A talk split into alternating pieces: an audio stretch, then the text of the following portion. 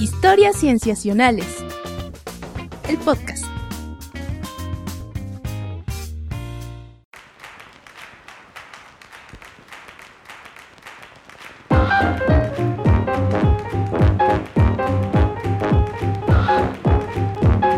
Bienvenidos a Historias Cienciacionales.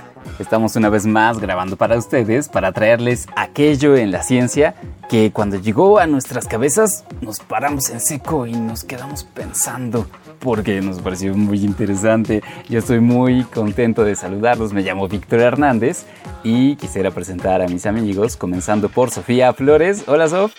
Hola Vic, ¿cómo va todo? Bien, bien, aquí va. Un poco igual que antes, pero avanzamos. ¿A qué te refieres con igual que antes?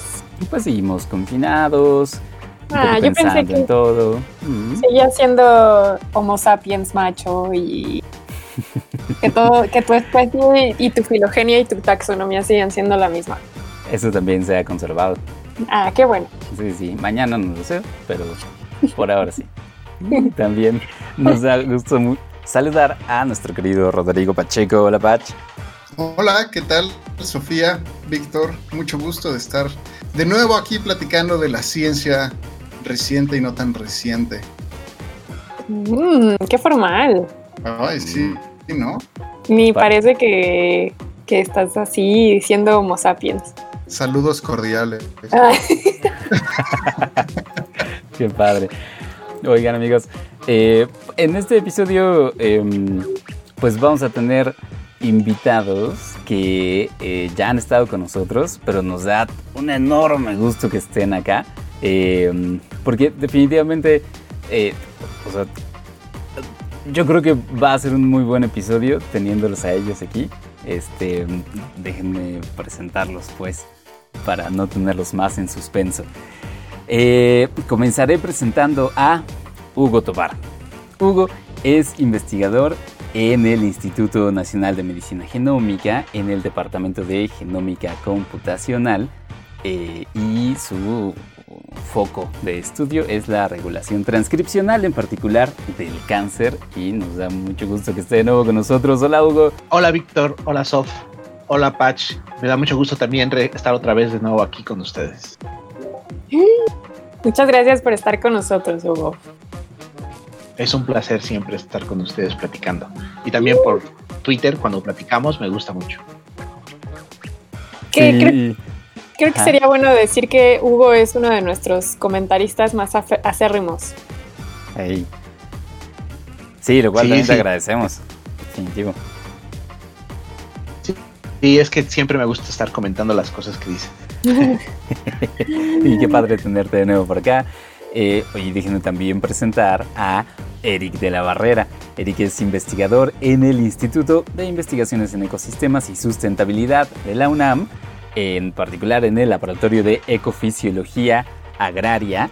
Eh, su, su- su campo, su, campo su, su- tema principal es ecofisiología de plantas en particular, al respecto de cambio global y sistemas alimentarios. Y también nos da mucho gusto saludarte de nuevo, Eric. Hola.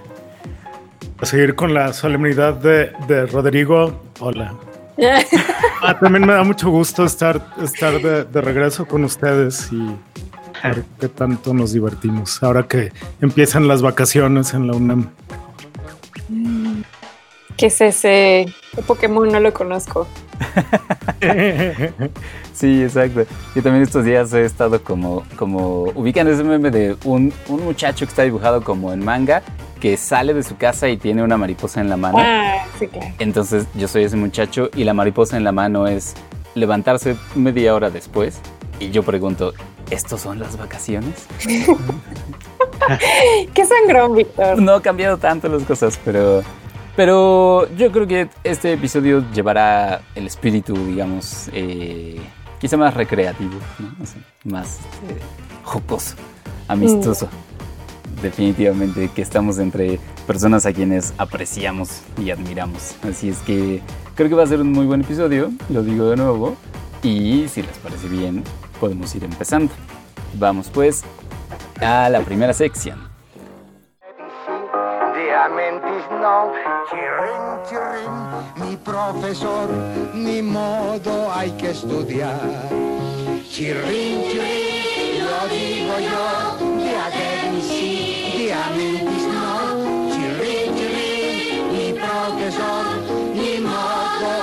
Estudiar.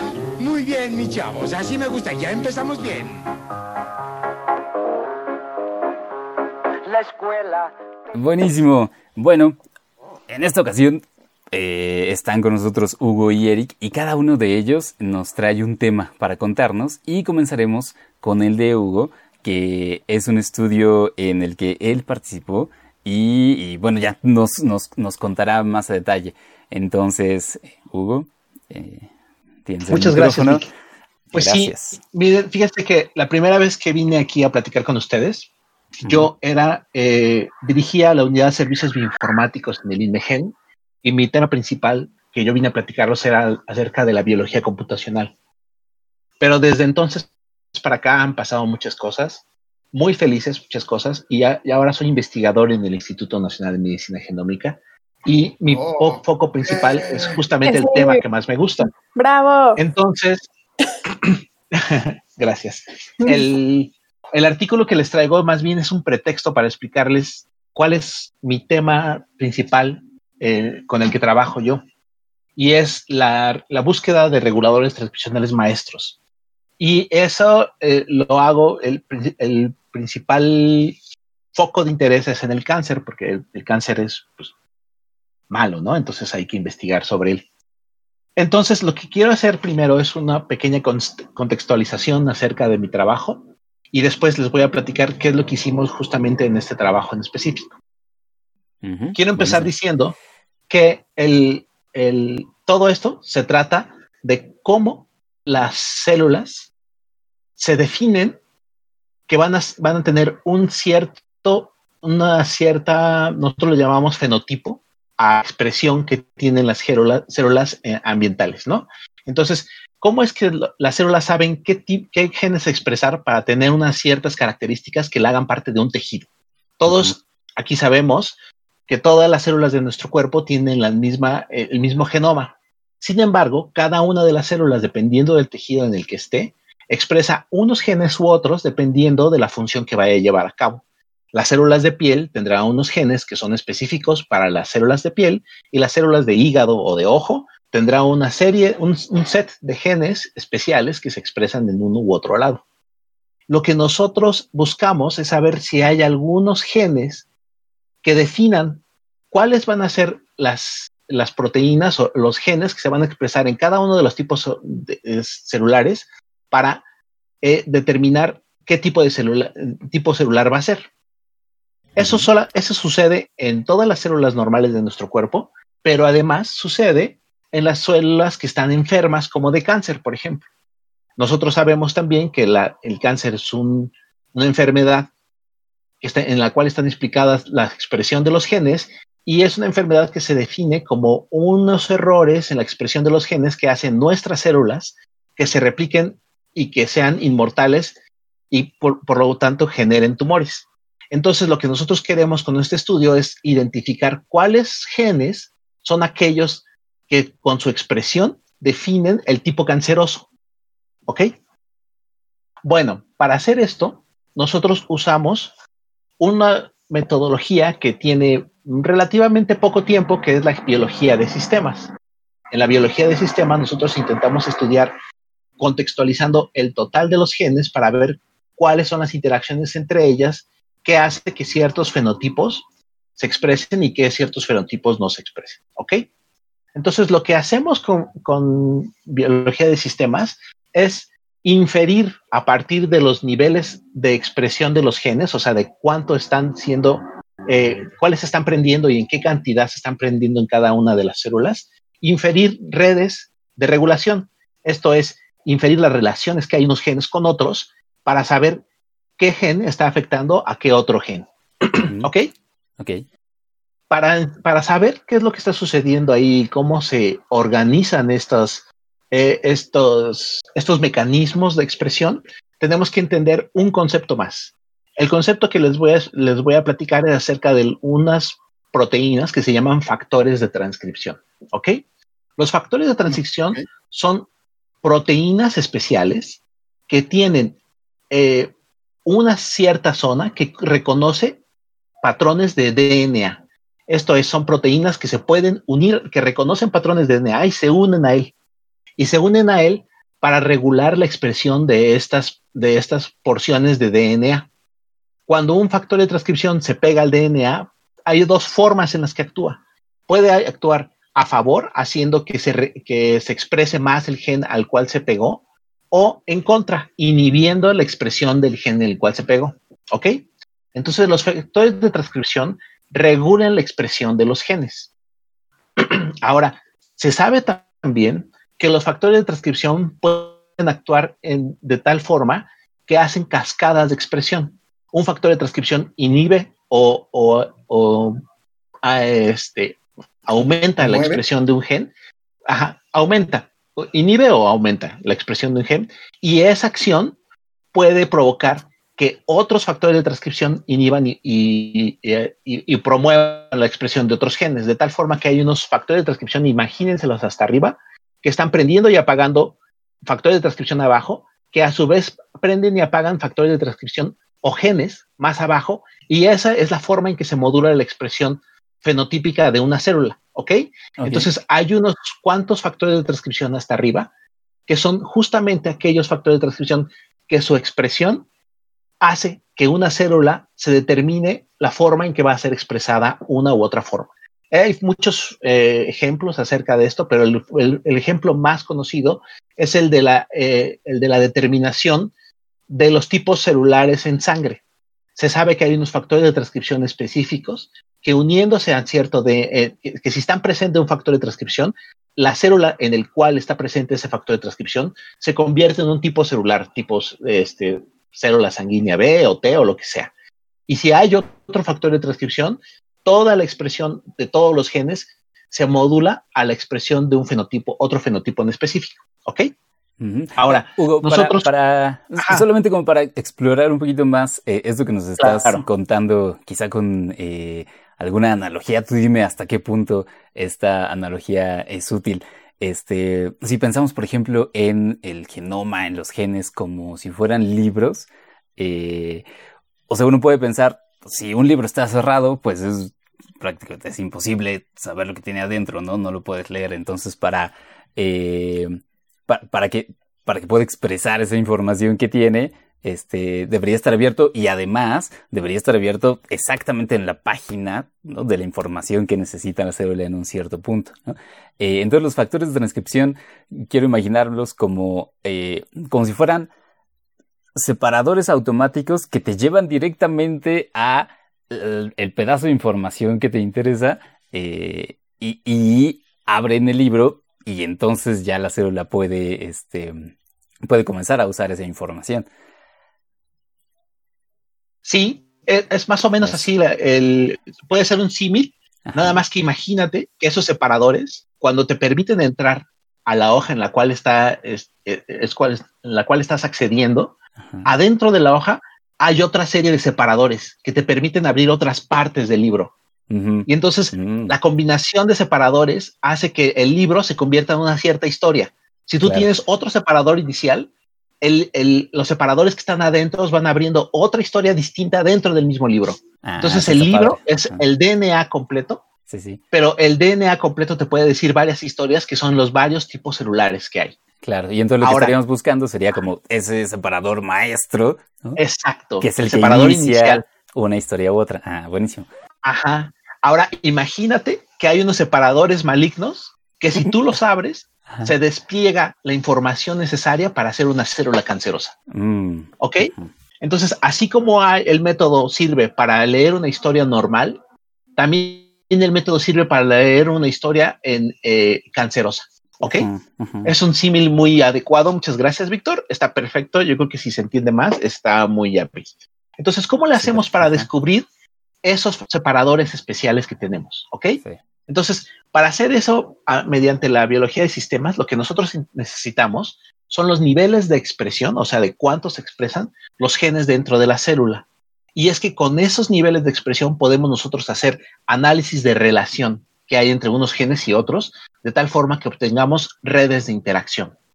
Una red de interacción es que tú tienes dos ejemplos, digamos, el gen A y el gen B, y sabemos que el gen A tiene una interacción de tal tipo con el gen B, y que además la tiene en cierta proporción.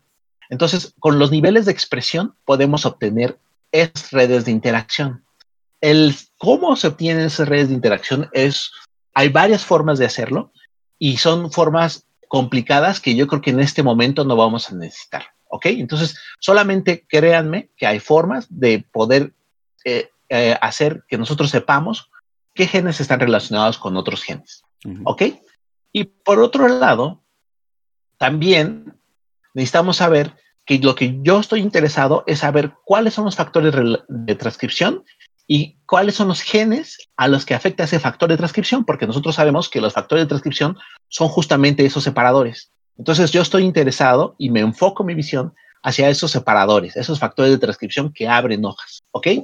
Entonces lo que nosotros hacemos es que buscamos eh, comúnmente en las bases de datos de Internet, buscamos los niveles de expresión de muchos casos de un fenómeno en específico. Digamos eh, que es el ejemplo que yo he trabajado más, es en el cáncer de mama. Entonces, hay bases de datos con niveles de expresión de muchos pacientes de cáncer de mama.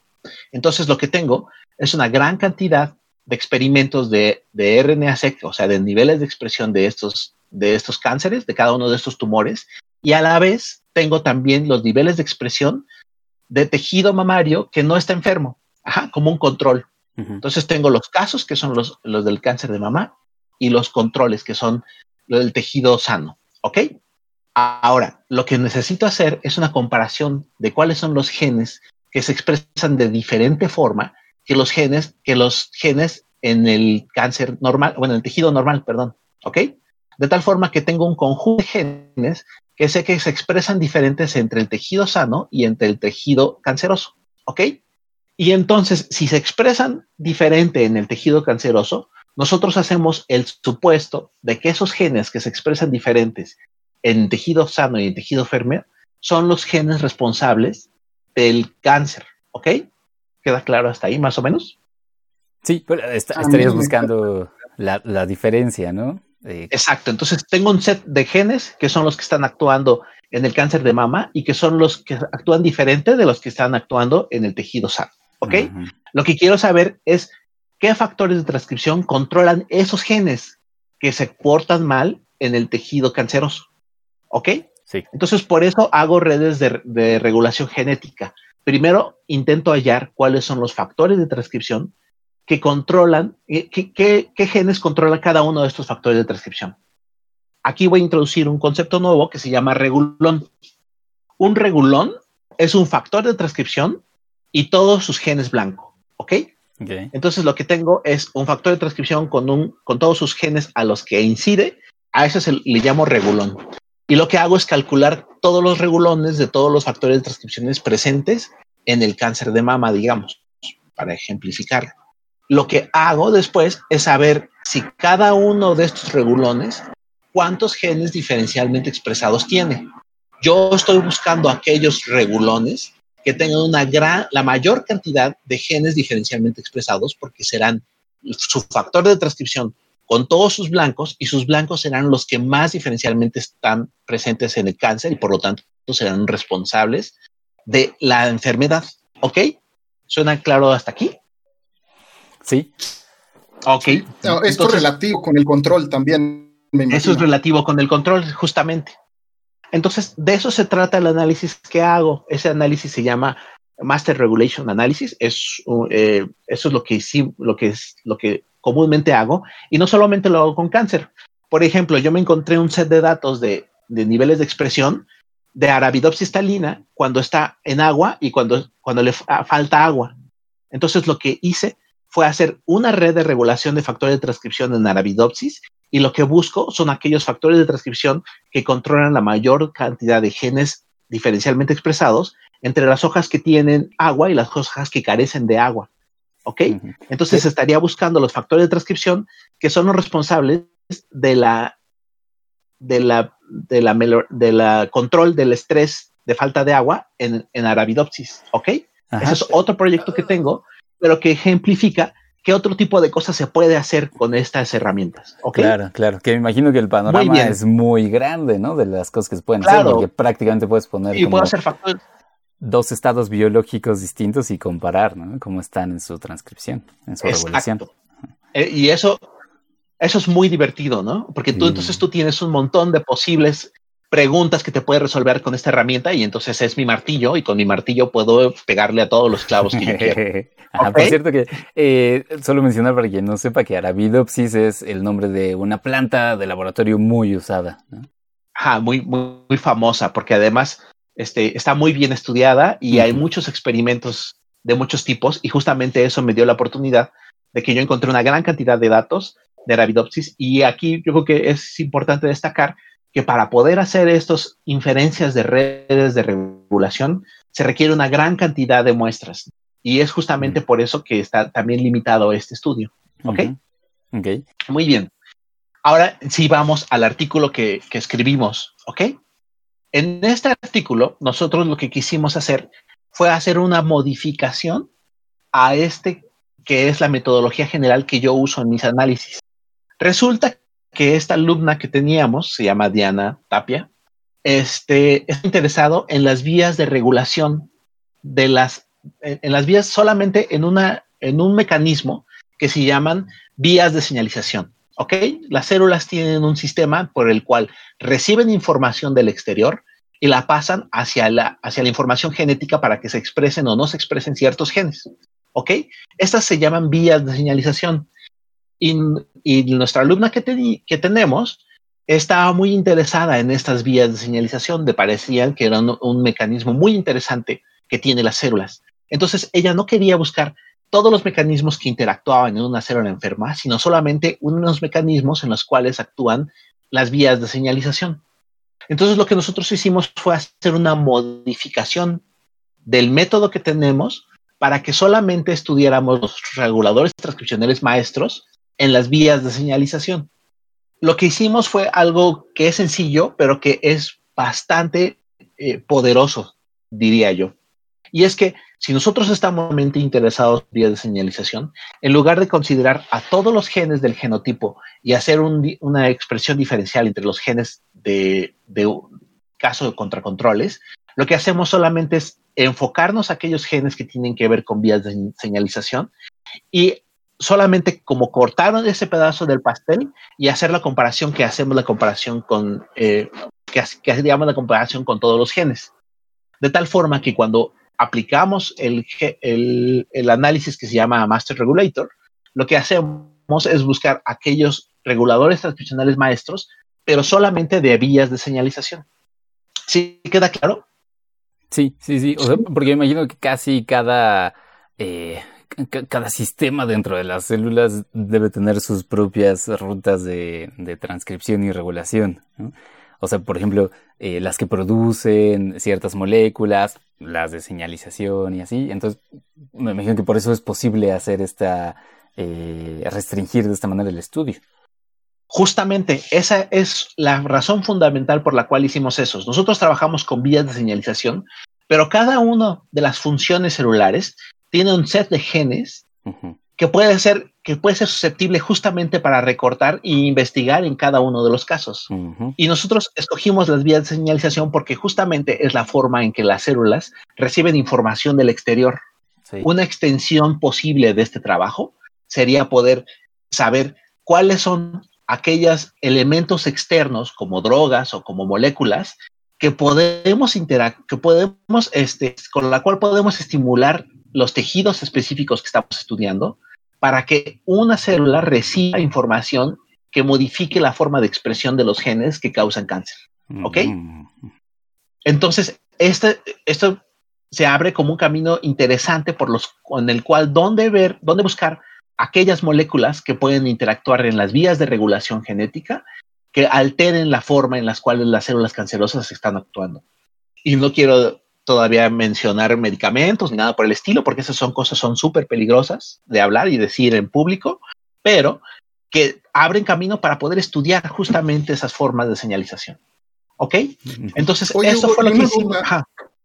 Sí, Tengo una duda, porque tú cuando hablas de esta adaptación de los métodos, comentabas que estas son bases de datos muy grandes que se necesitan y tú eh, hablas de computacionalmente estos métodos. Sí, claro, todo. Ajá, tal vez es lo que me faltó decir aquí.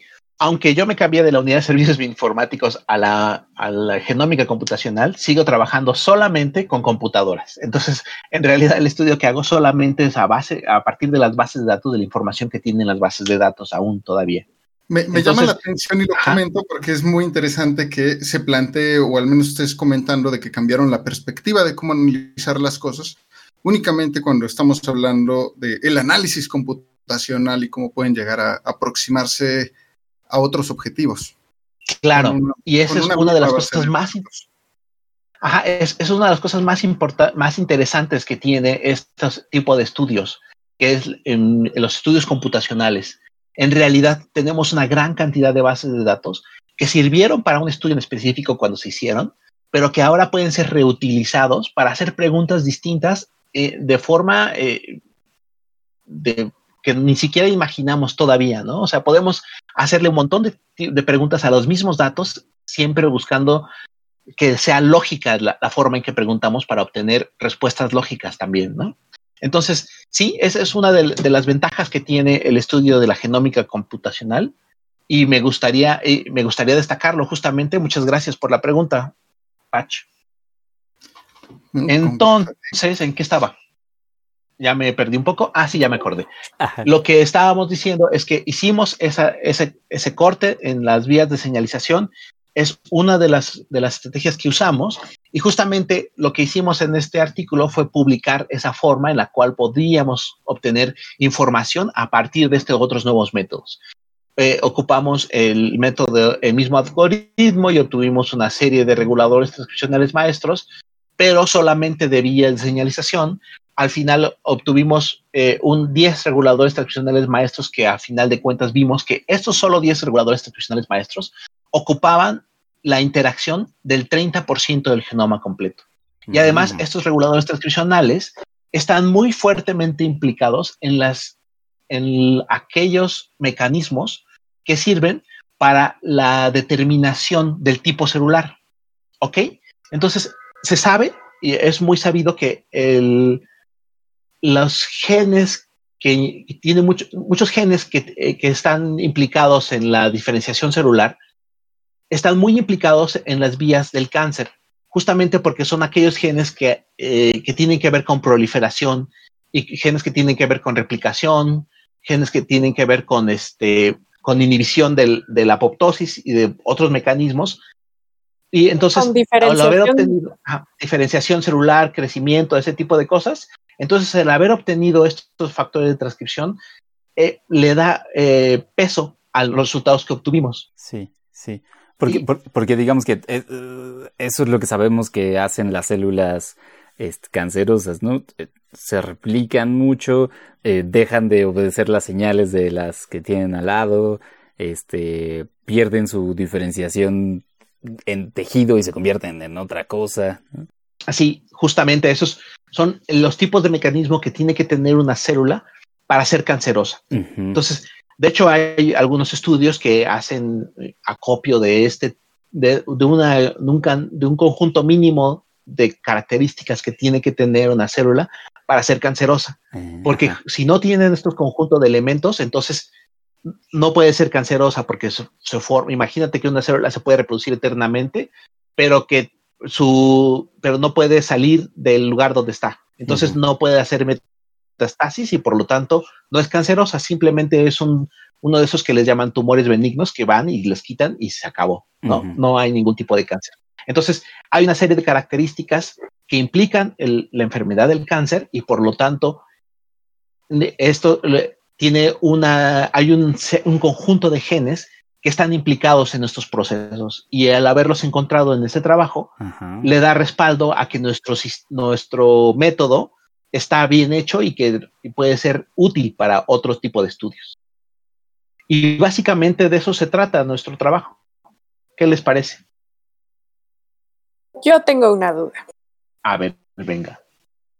Estos, estos genes maestros de los que nos hablas, es, yo lo visualizo como si fuera una torre de Jenga, estos bloques del juego de mesa, y básicamente lo que ustedes hicieron fue describir los bloques que sostienen o que están en más en la parte basal de esta torre, ¿no? Entonces, un poco te ayuda como a describir cuáles son estos ingredientes básicos que mm, desencadenan la proliferación cancerosa en cualquier tipo celular, ¿no?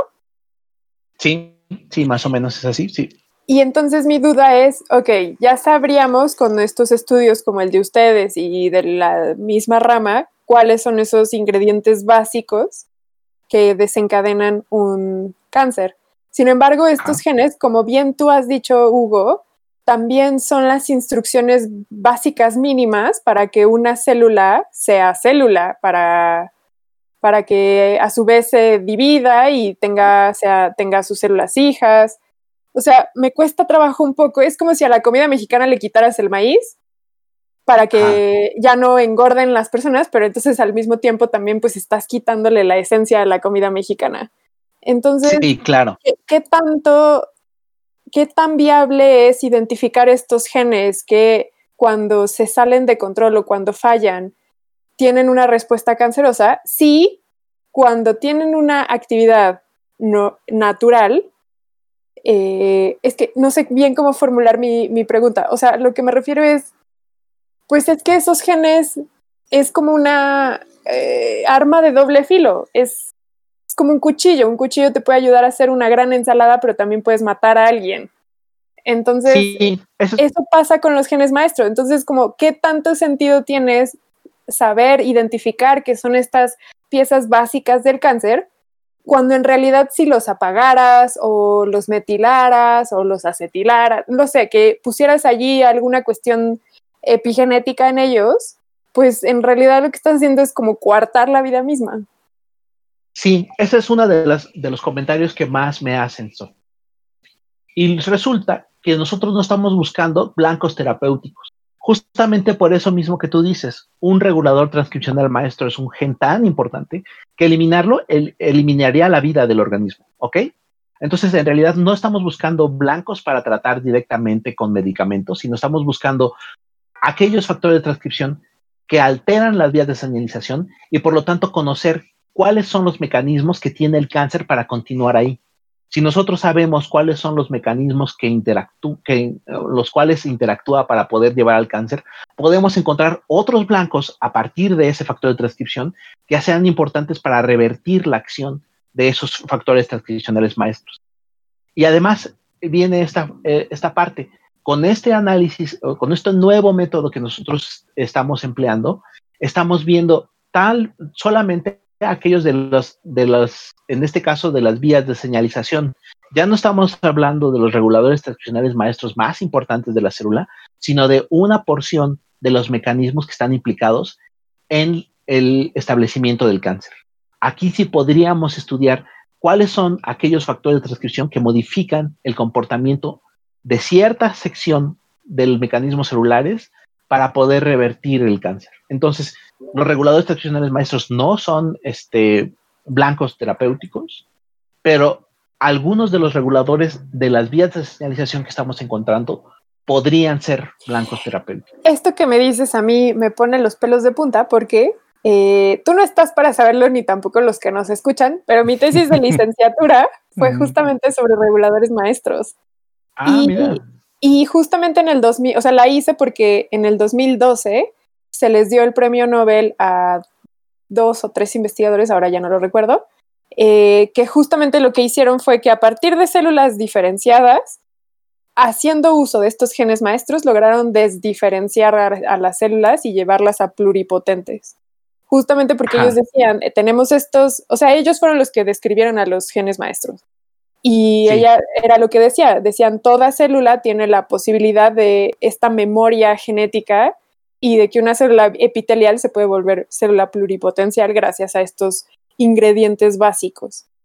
Y, mucho de lo que se hizo para reconocerles la labor que hicieron fue con la promesa de las posibilidades terapéuticas que esto tiene, porque bien puedes hacer que una célula epitelial la vuelvas pluripotencial y que eventualmente esa célula se vuelva, eh, no sé, eh, hepática, por ejemplo, ¿no? Y ayude a que el paciente que, que, se le hizo esta toma de su célula epitelial le, le hagas una reestructuración de tejidos y entonces le cures probablemente un cáncer de hígado sin necesidad de que haya un trasplante, por ejemplo.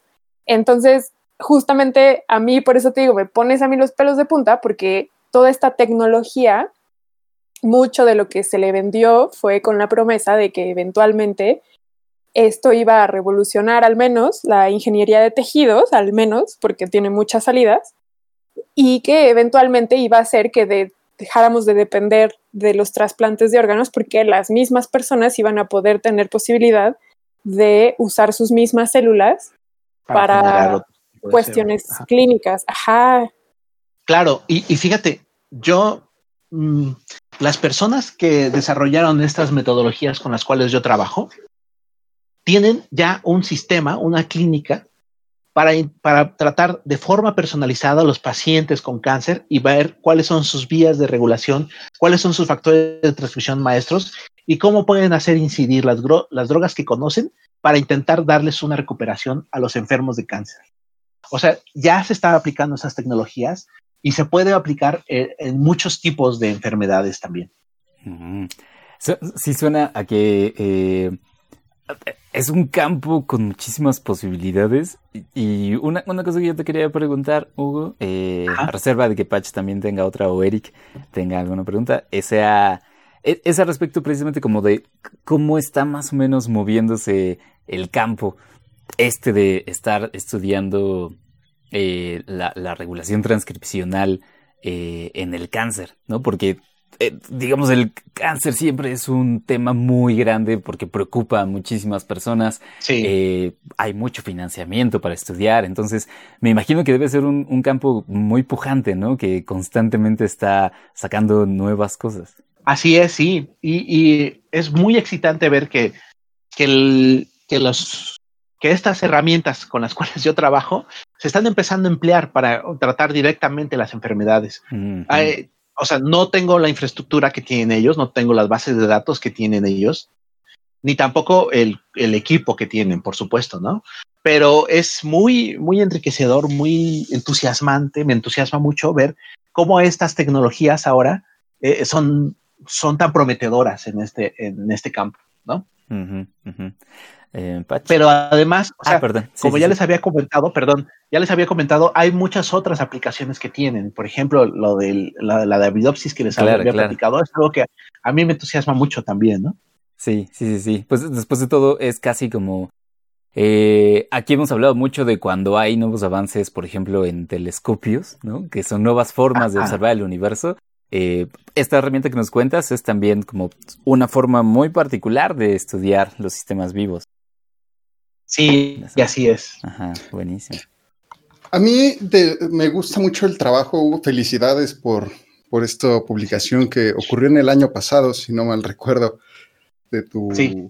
Y yo lo veo un poco como mapear estas rutas metabólicas. Estoy, o estoy yéndome muy, muy del otro lado, como hacer un mapa general de cómo eh, ocurren estos procesos a nivel celular. Y desde ese punto de vista, eh, justo creo que lo entiendo mejor el hecho de, que comentas que no están buscando tal cual eh, objetivos para curar el cáncer de esta forma, sino entregar un panorama amplio de cómo, cómo ocurren o cómo van estos procesos adentro de la célula. ¿Es correcto esta perspectiva? Mm. Quisiera detallar algo, Patch, y es que nosotros no podemos mapear las vías metabólicas porque justamente nosotros nos, usamos las vías metabólicas que están mapeadas por alguien más. Para poder hacer esos estudios usamos las bases de datos que dicen que ciertos genes están involucrados en cierta vía metabólica. Eso es el mapeo que existe. Y a partir de ese mapeo que nosotros consideramos que es la, eh, la noción que estamos empleando, a partir de eso, nosotros hacemos los estudios de, reguladores transcripcionales, ¿ok? Entonces, no estamos mapeando los genes que están eh, involucrados en ciertas en ciertas vías metabólicas, sino más bien estamos buscando aquellos reguladores transcripcionales maestros que controlan esos genes de las vías metabólicas. Ya, me, queda mucho más claro, gracias. Y, y, justo comentabas de esta capacidad que tienen estos laboratorios nuevos que estamos observando y por qué me llama la atención que comentes de esta capacidad. ¿Cuáles son los retos? No, no me imagino que todo el mundo pueda trabajar de esta forma con los genes. O sí, yo podría desde mi computadora eh, hacer estos análisis y llevar a cabo esta desde mi escritorio o necesito un instituto con un, con un clúster computacional para llevarlo a cabo? Pues mm, sí se necesita eh, una infraestructura eh, en dos sentidos. Una, de, de, la parte computacional, en la cual se requiere una, un poder computacional grande para poder llevar a cabo estos análisis. Y en la otra es en la parte de obtener los datos, ¿ok? Y yo creo que no es tan difícil, sí se puede hacer. Eh, se requiere cierta voluntad. Mi tutor de doctorado, el doctor Enrique Hernández Lemos, que seguramente ustedes conocen, él eh, hace unas cuantas semanas me escribió mandándome un artículo acerca de los desarrolladores de estas herramientas, diciéndome, ¿sabes qué, Hugo? Podemos hacer nosotros esto aquí, con las herramientas que tenemos y con las, y con las capacidades que tenemos. Entonces a mí en realidad se me puso chinita la piel de que me haya dicho esto, porque en realidad sí, o sea, a mí me da un poco de miedo, pero sí se puede hacer. Lo que necesitamos son bases de datos, gente que sea capaz de poder estudiar este, eh, estos conocimientos a este nivel y poder hacer un compendio de posibles interacciones que tienen los genes, los factores de transcripciones maestros en el cáncer. ¿Ok? Entonces, eso es justamente lo que necesitamos, una enciclopedia de posibles interacciones de factores transcripcionales maestros, porque el, cáncer como una enfermedad compleja se puede expresar de muchísimas formas posibles. No es una sola forma la que se expresa, sino tiene una complejidad tan enorme que tenemos que estudiar muchísimos casos en muchísimas situaciones para poder hacer un compendio de cuáles son los posibles eh, eh, paisajes que tiene cada uno de los cánceres de cada uno de los pacientes. ¿Ok? Entonces, justamente requerimos de una infraestructura que sea capaz de poder este, llevar a cabo esos estudios de, en, grandes cantidades de casos para poder hacer ese compendio de información.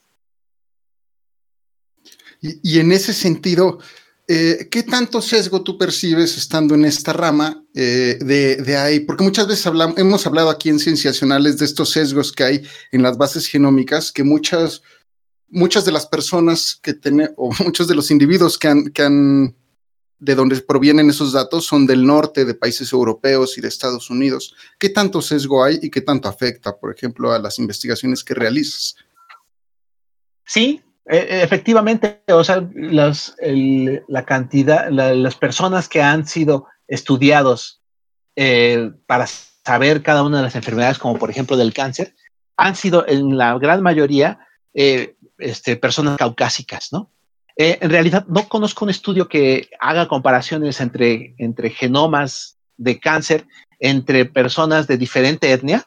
Es algo que no he investigado, no me he dado la tarea pero, pero por lo que sé acerca de las, de las diferencias entre las variantes que hay entre diferentes poblaciones, creo que sí podría haber un posible sesgo que estudiara eh, justamente esas variaciones. Y no solo eso, o sea, también el sesgo que hay de estudiar, o, sea, el cáncer no es una sola enfermedad, sino muchas enfermedades y son cada uno de los cánceres de cada una de las personas es relativamente distinto, aunque podemos encontrar patrones, justamente es los que estamos buscando, pero eh, sí se requiere de una gran cantidad de, estudios y una gran cantidad de estudios también en las, en, las poblaciones que nosotros estamos interesados, pues, como por ejemplo la población mexicana.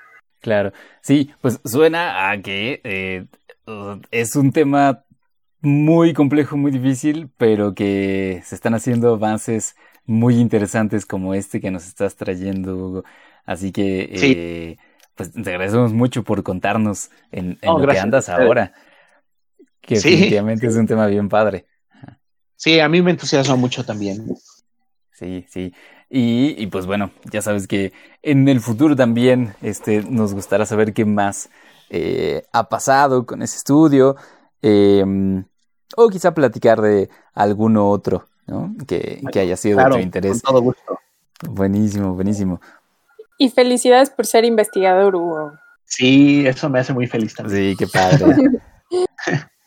Compartimos la alegría definitivo. Mm. Bueno, eh, pues si les parece bien, entonces em, pasemos a nuestro siguiente tema. Buenísimo. Bueno.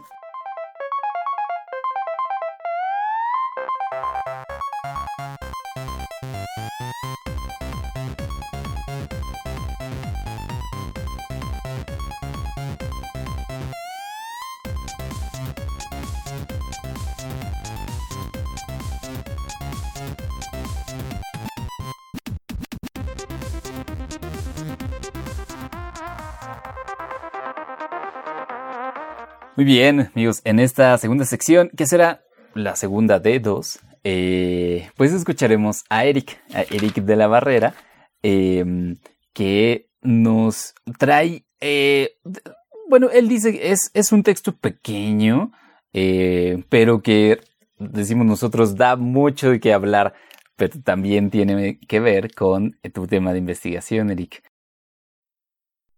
Pues hoy, a la segunda mitad del, del programa, pues hoy les voy a hablar de una cosa que podría pensarse frívola, la comida, Mm, muy sustancial.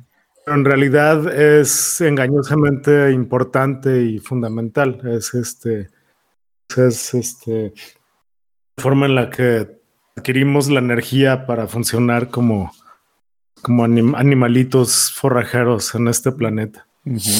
Medio ahora que estamos todos en cuarentena forzados de hace tres meses. Y, y bueno, entonces, pues sí, el artículo que, que traigo ahora es una reflexión de cuatro paginitas de unos académicos de, de la Johns Hopkins University en Estados Unidos, vienen del, del Instituto de, de Bioética, de la Escuela de Estudios Internacionales y de la Escuela de Salud Pública de esa universidad. Unos están en Baltimore, eh, otra de las investigadoras está en Washington, D.C. Y pues hablan de, hacia dónde debe ir la, alimentación ahora que estamos en el antropoceno, más o menos así se llama el articulito y lo publicaron en una revista que se llama Physiology and Behavior, conducta y fisiología. Eh, ¿Nos recuerdas eh, qué entendemos por antropoceno? Sí, bueno, empecemos por ahí.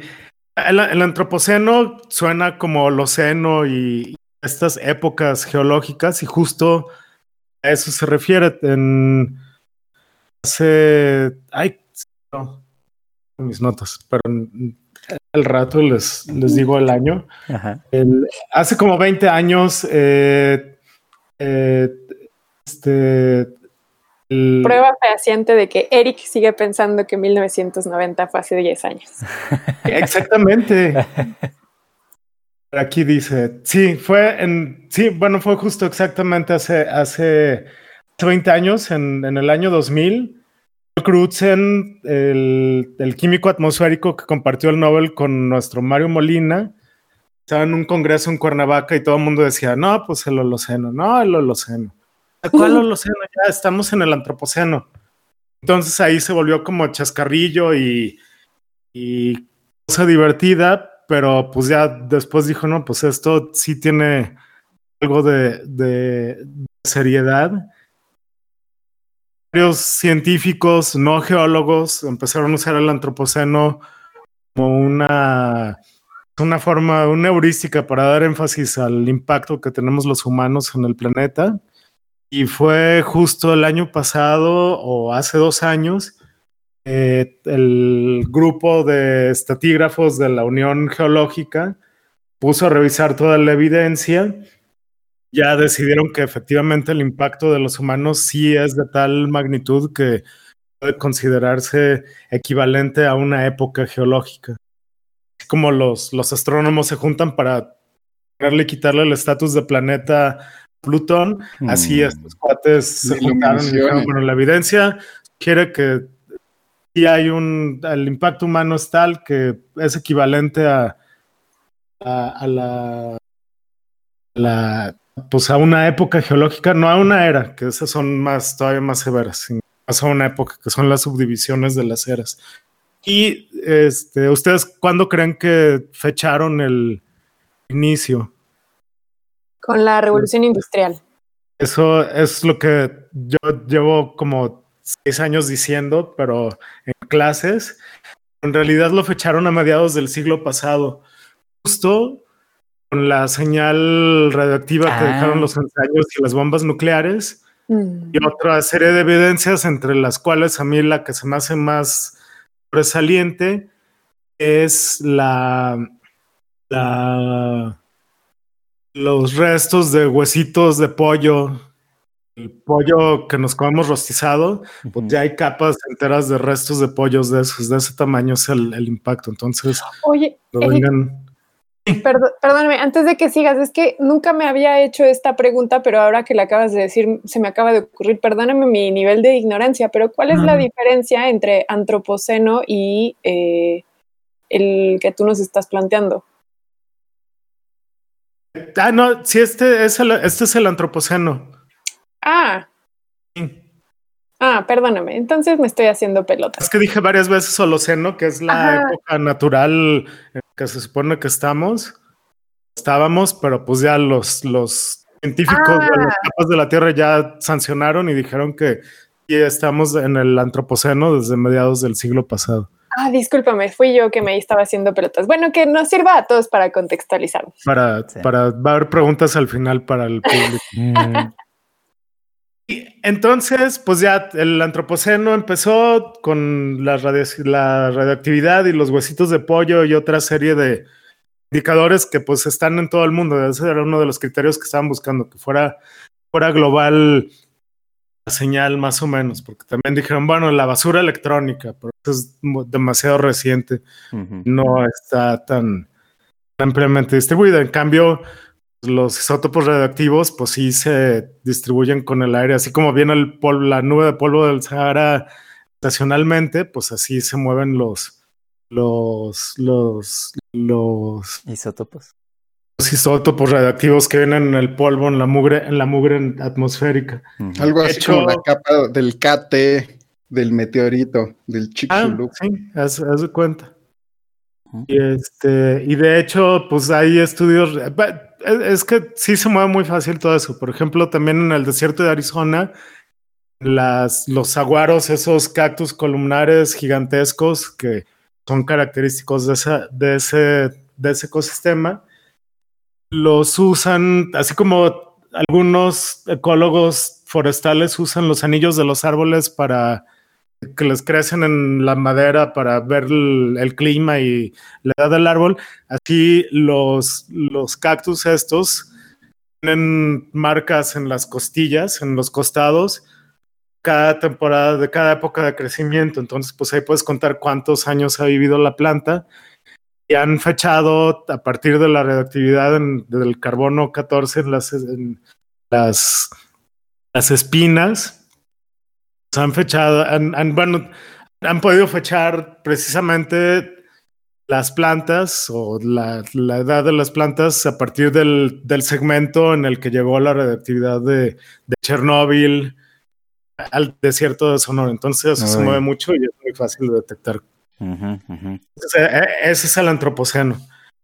Y entonces estos investigadores lo que dicen es, bueno, ¿hacia dónde debe ser la, la comida? ¿Cómo debemos comer a lo largo del antropoceno? Hablan de, pues justo de, de la importancia de la alimentación. Eh, eh, pues yo lo digo de forma medio, medio burda, pero postulado es que la producción de alimentos de cualquier tipo es una porquería, es una, un impacto terrible sobre el, planeta, incluyendo eh, formas más antiguas de alimentación y de procuración de alimentos. Un ejemplo que, que me cayó como anillo al dedo para ilustrar esto, pues es esa, esa, ese depósito de, de, mamuts que descubrieron donde están haciendo el nuevo aeropuerto de la Ciudad de México, que pues era claramente una trampa para uso la gente para atrapar ahí, tener carne y piel y lo. Y también los humanos hemos sido acusados de causar la extinción de la, de la, de la megafauna en el continente. Entonces, en el, continente americano. tipo, vale la pena decirlo. ¿Cómo? Entonces, ¿ah? No, que era el primero en su tipo de esas trampas para mamut, cazarlos de forma colectiva. Ah, A lo mejor el último porque se los acabaron con una. Eh, eh, no es cierto. Y, bueno, entonces, eh, las actividades humanas, incluyendo la comida, han causado mucha presión en los sistemas de mantenimiento de la vida en el planeta. tenemos pues, con las emisiones de gases de efecto invernadero tenemos un aumento en las temperaturas y una alteración en el clima que eh, pues mueven la época de lluvias o también se, anticipa que va a ser más diferente, más gacha, más severa esa anomalía a lo largo del siglo. Y eh, pues hemos también, a partir de, de la Segunda Guerra Mundial, cuando aprendimos a convertir el nitrógeno del aire en formas químicamente reactivas de nitrógeno que se pueden usar. Se usaron para producir bombas, pero ahora lo usamos para producir fertilizante. También hemos alterado el ciclo del nitrógeno eh, de, forma global. Y de hecho, en uno de los de las eh, historias cienciacionales peores, cuando no, me invitaron la primera vez, este, vino Edison Díaz y nos platicó sobre su tesis doctoral de cómo, cómo midió el depósito de nitrógeno con musgos y, y, lleno en, en, la ciudad, en el Valle de México.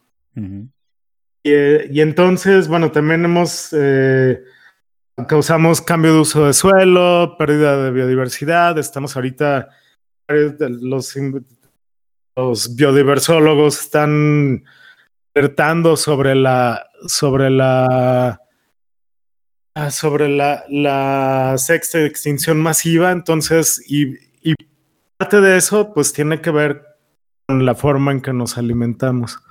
En, a partir de que pudimos producir eh, fertilizante sintético, eh, pues, pasó esta, este periodo de la Revolución Verde, que es el primer gran demonio de la producción de alimentos, que yo creo que es injusto el, trato, como si fueran el, trato maniqueo de que es maligna la Revolución Verde, porque en realidad eh, logró que no hubiera hambruna y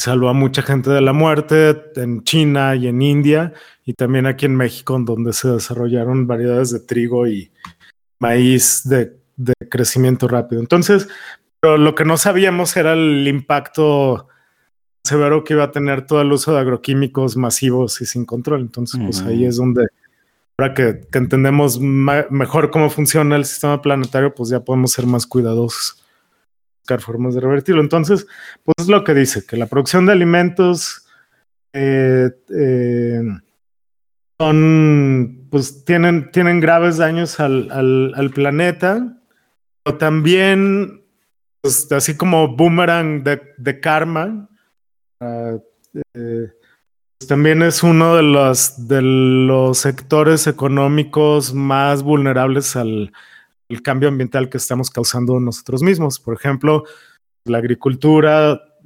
requiere lluvia y requiere cierta temperatura. Si, la, si se altera, pues ya no funcionan las, las, los, las cosechas, los, los, los cultivos, las plantas que cultivamos, por ejemplo. O si hay sequías, pues nada puede crecer a menos que le pongas riego, pero si no llueve, secan las, las presas el ganado se puede morir de, de, sed, por ejemplo. De hecho, el... sí. Eric, perdón, pero al mismo tiempo que, que tú hablas acerca de cómo la humanidad se está preguntando cómo debe comer de ahora en adelante, a mí me parece muy asombroso que tengamos la capacidad de hacernos este tipo de preguntas, ¿no?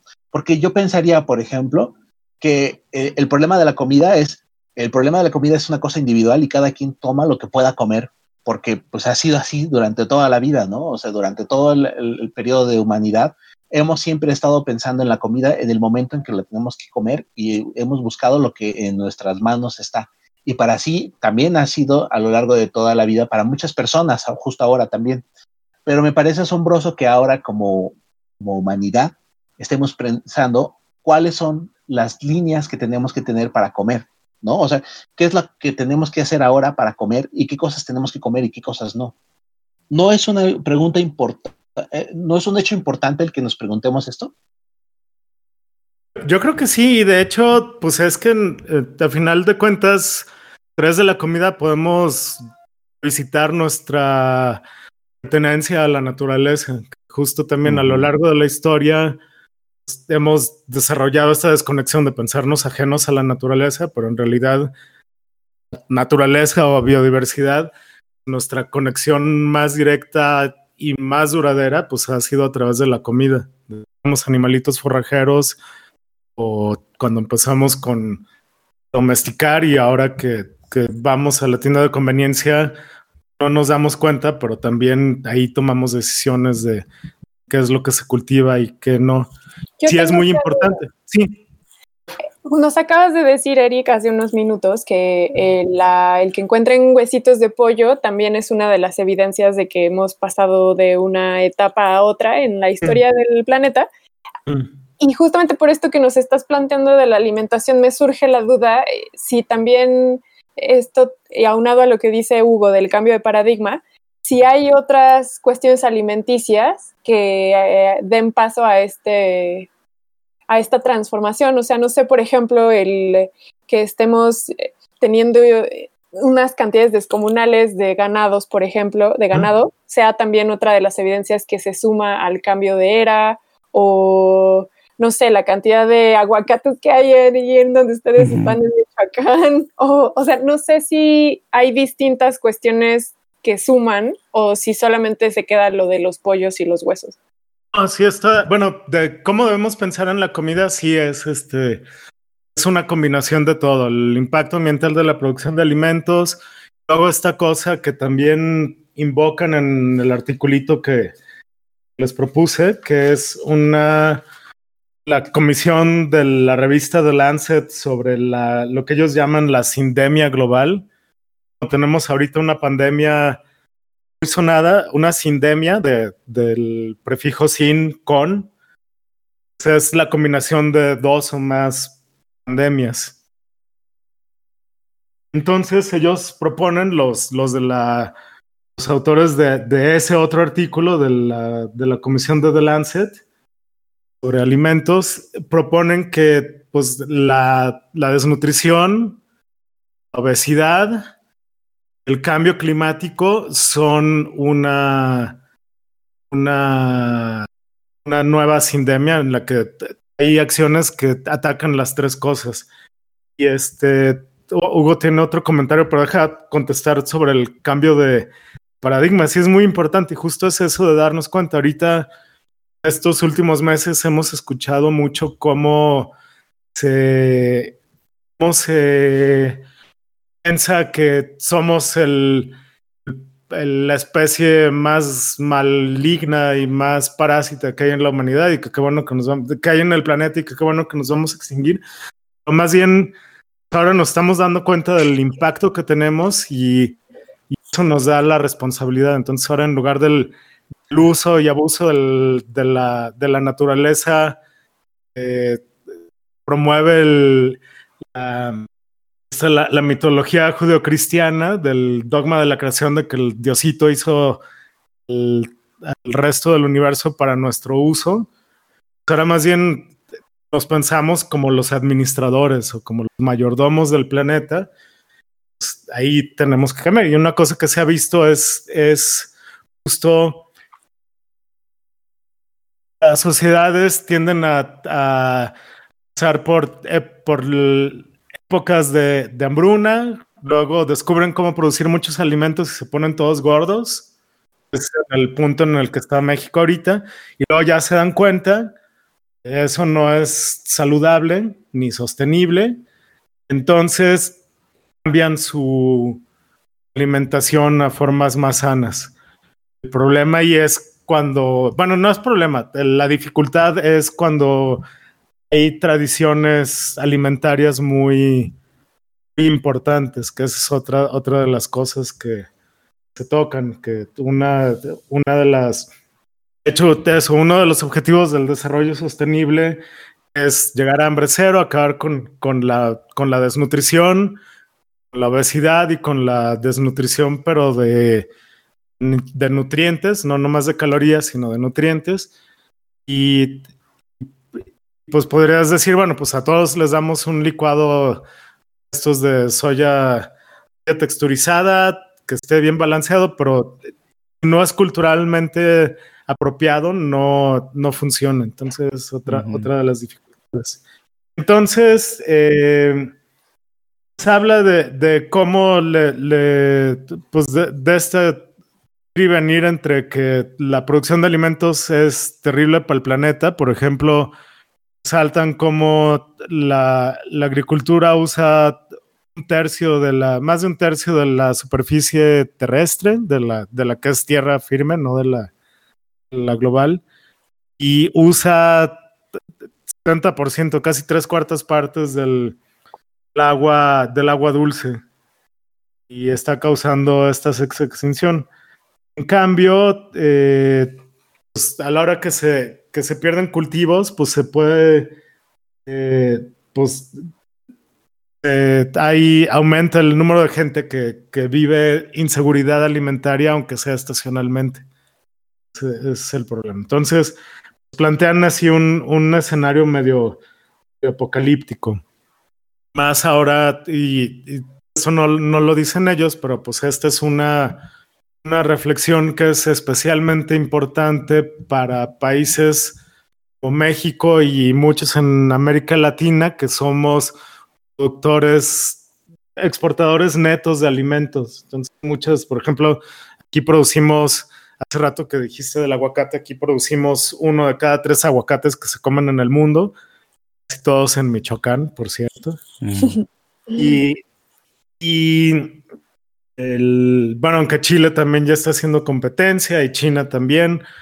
Y hay países que producen alimentos para otros. Entonces, eso está ahora esta tensión entre en, el, ya en el norte global, cómo asegurar la seguridad, mantener la seguridad alimentaria, el sistema alimentario planetario, en contraste con qué pasa en los lugares de origen de la comida, que por ejemplo aquí en Michoacán pues no le hemos sufrido la, durante la cuarentena porque pues, los cultivos siguen produciendo y casi todo se consigue localmente.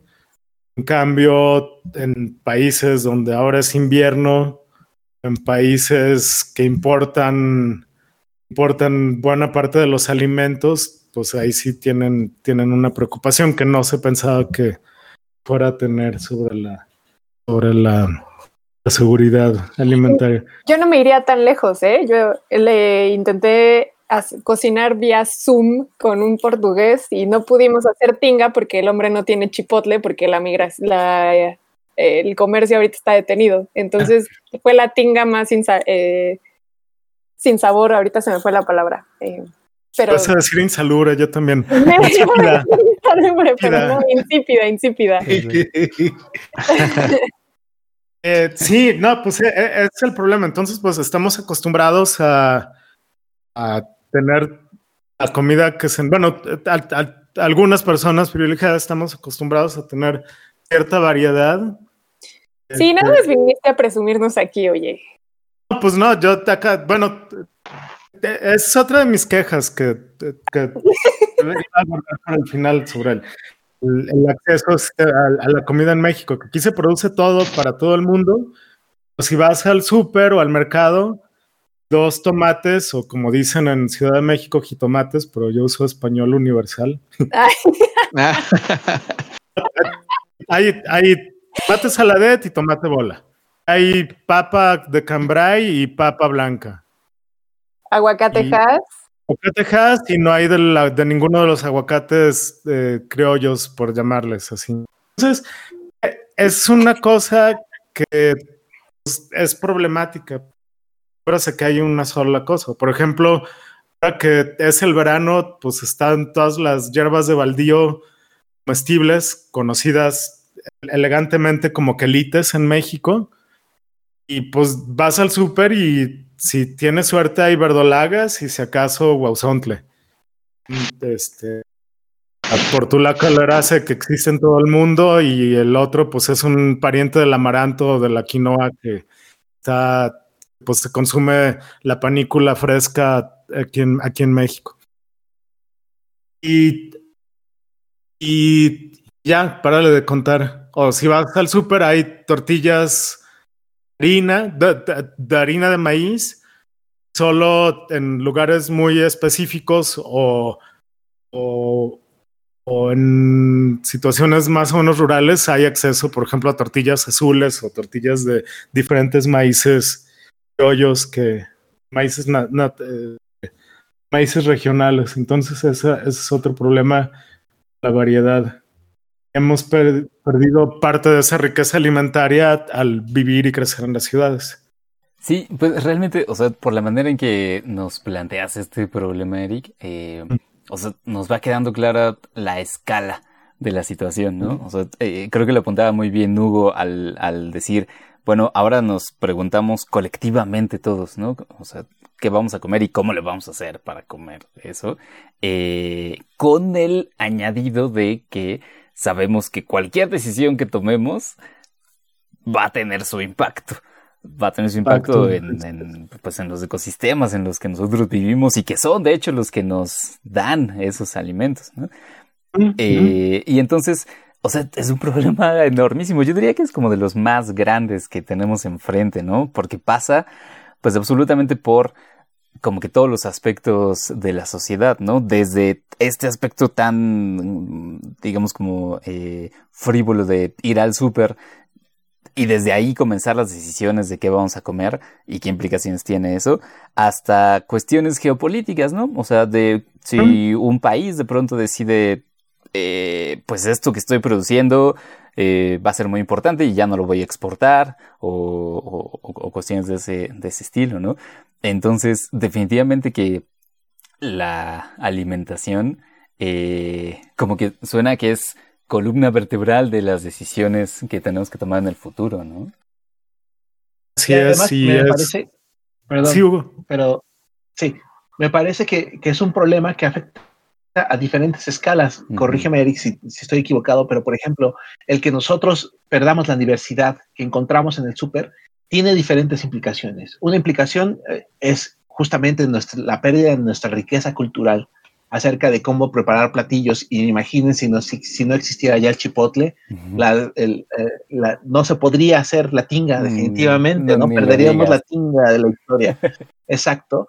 Pero por otro lado, eh, la diversidad que perdemos cuando vamos al súper también eh, pone vulnerables las especies o los productos que estamos consumiendo. Por ejemplo, yo había escuchado por ahí que los plátanos que estamos consumiendo nosotros en el súper son una variedad que estamos consumiendo porque una variedad anterior mucho más sabrosa ya desapareció, dado que todos eran clones, les cayó una, una, este... El chahuiscle. Una enfermedad, sí, y esa enfermedad hizo que desapareciera la variedad de plátano que nosotros nunca conocimos porque eh, nunca lo pudimos ver en el súper. Ahora vemos una variedad exclusiva de, de, que es la que resistente a esa enfermedad, ¿no? Entonces, igual también con, el, con el tequila y todos esos, eso que también Eric sabe, conoce también, ¿no?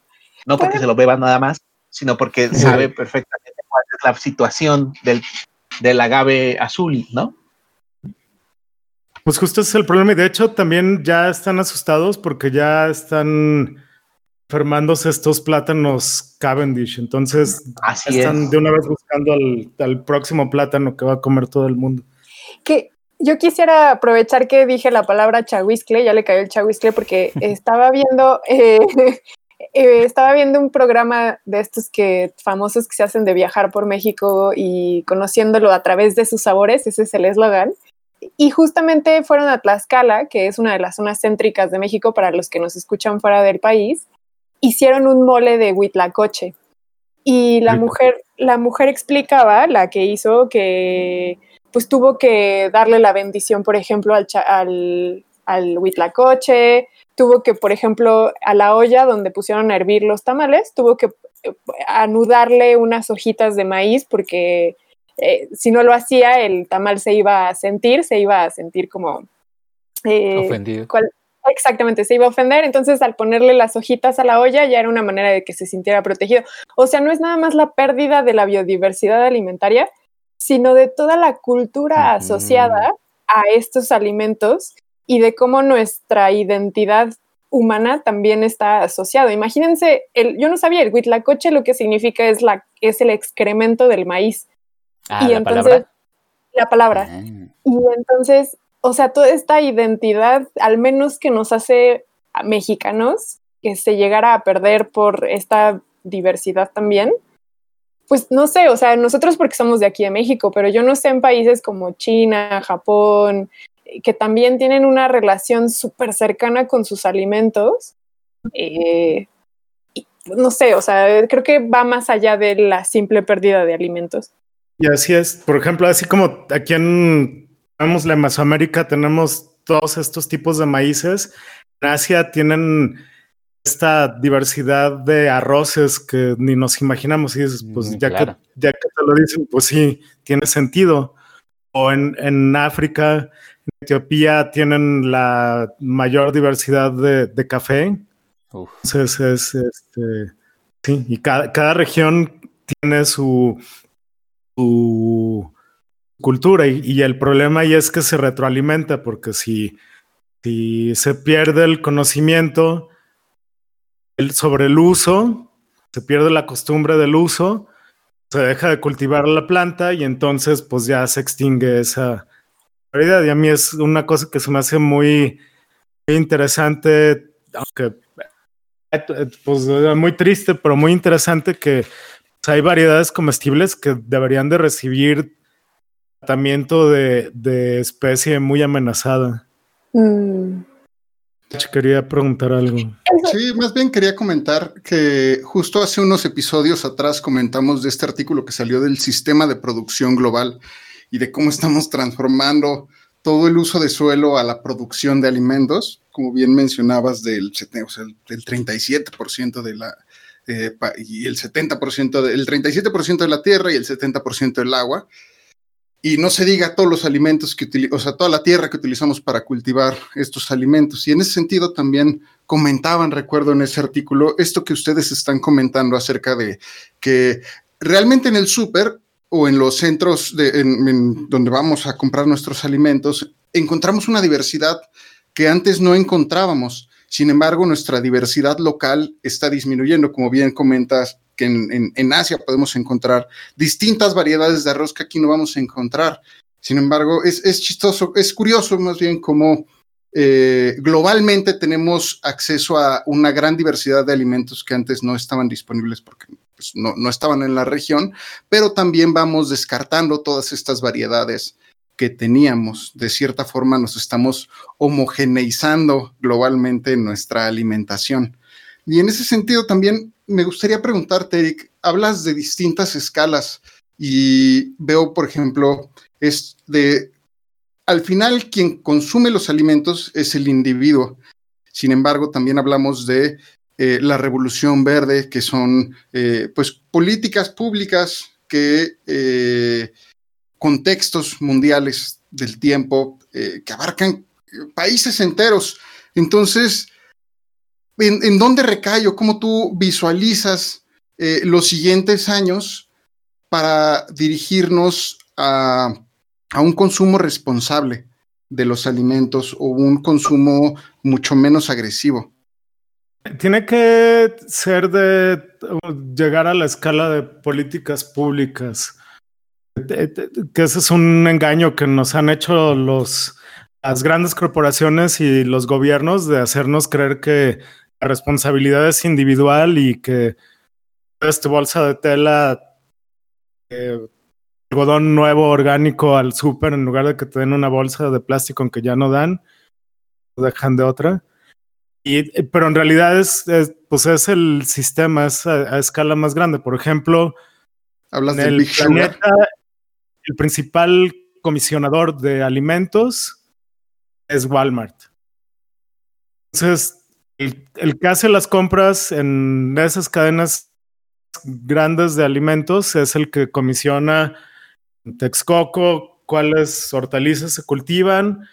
Es también, y de hecho están trabajando con el Panda, con el World Wildlife Fund, y con algunas universidades en Estados Unidos como la de California en Davis, eh, para ver cómo hacer más sostenible esa producción más masiva de alimentos. Y es otro problema en el que México debería estar muy, bueno, México y, y, todos los países que producimos alimentos, como también España, en Europa, este, donde pues exportamos. Por ejemplo, aquí México es el principal país exportador de, cerveza, el único de tequila, aunque ya casi toda la producción es de compañías, eh, compañías este, transnacionales, incluyendo un tequila, un mezcal nuevo que está a punto de salir que llama dos, dos caballeros o dos hombres y es del, de los dos protagonistas de Breaking Bad. No. Entonces, pues ya es una cosa así de, de, de esa sí es frívola y de, de, de relumbrón. Mm. Y pues dices, bueno, pues, pues está bien, es fuente de ingreso, pero muchas de, la, de las los productos que se, que se exportan no están disponibles para el mercado nacional. Solo la de segunda calidad o las verduras feas. Y también, pues, junto con, con las hortalizas y la cerveza y el tequila, pues se va agua.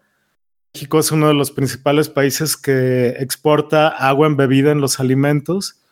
Pues también otro problema que no hemos calculado bien es cuánto fósforo estamos exportando, porque el fósforo, a diferencia del, del nitrógeno, pues no puedes meterle energía al aire y producir fósforo reactivo, así se saca de minerales, aunque de otra forma este, los, los animales somos muy buenos procesadores de fósforo, entonces también podríamos usar la orina y las heces para cultivar, pero pues habría que tratarlos porque no, fueran, no sean tóxicos, sean contaminantes. Y, y pues sí, a, eso a, a, nivel macro, pero a nivel individual, pues sí, uno también tiene la opción de ir a la tienda de la esquina y que traigan más variedad. Por ejemplo, en un, supercito cerca de la UNAM aquí en Morelia y la vez que estaba en una dieta me encargaron que comiera chayotes baby, que son unos chayotes blancos chiquitos que se pueden comer con cáscara. Fueron y me los trajeron. Entonces, puedes también como consumidor hacer la, la labor política dentro de, lo, de, las posibilidades, porque tendrías, tienes que saber existe esa variedad y tienes que tener el tiempo y el, el recurso económico para comprarlo, que ese es otro problema. Ay, porque uno dice, bueno, pues sí, como individuo voy a comer mejor y voy a comer solo local o solo limpio, pero para mucha gente, y ese es otro problema, hay en el, en el planeta, pues es que no, la, la decisión no es qué comer ese día y de dónde pedir al servicio de, de, comida a domicilio, sino si comer ese día. Ya se come lo que hay. De hecho, una cosa, un recurso que uso mucho en el curso de seguridad alimentaria es una, un fotoreportaje de Vice en español, que después ya estuvo en, en, en no me acuerdo si salió en Vice o en la versión Munchies, de, que es su revista de comida. Es la dieta godina. Entonces es un fotoreportaje oficinas en la Ciudad de México. Tomaron fotografías de lo que tenía que, que lo que tenía para comer al final de la quincena diferentes personas que trabajan en las oficinas. Entonces era desde caldito de pollo y la ensalada muy bien hechas y muy bien armadas una paleta payaso, una golosina eh, malvavisco envuelta en chocolate con ojitos y boca de gomita.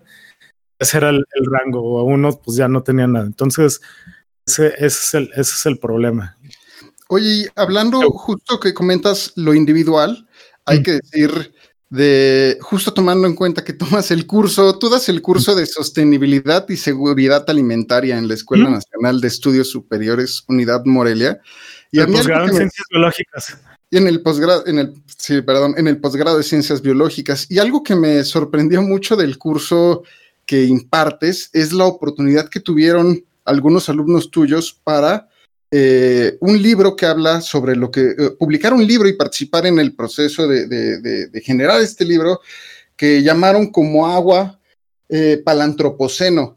Y hablas de todas estas recetas y algo que me llama mucho la atención es que es un libro de recetas, pero en este caso no hablas de eh, los, las calorías que poseen cada alimento, sino algo que quizá puede a algunos remorder más la conciencia, que es el impacto ecológico de cada uno de estos alimentos.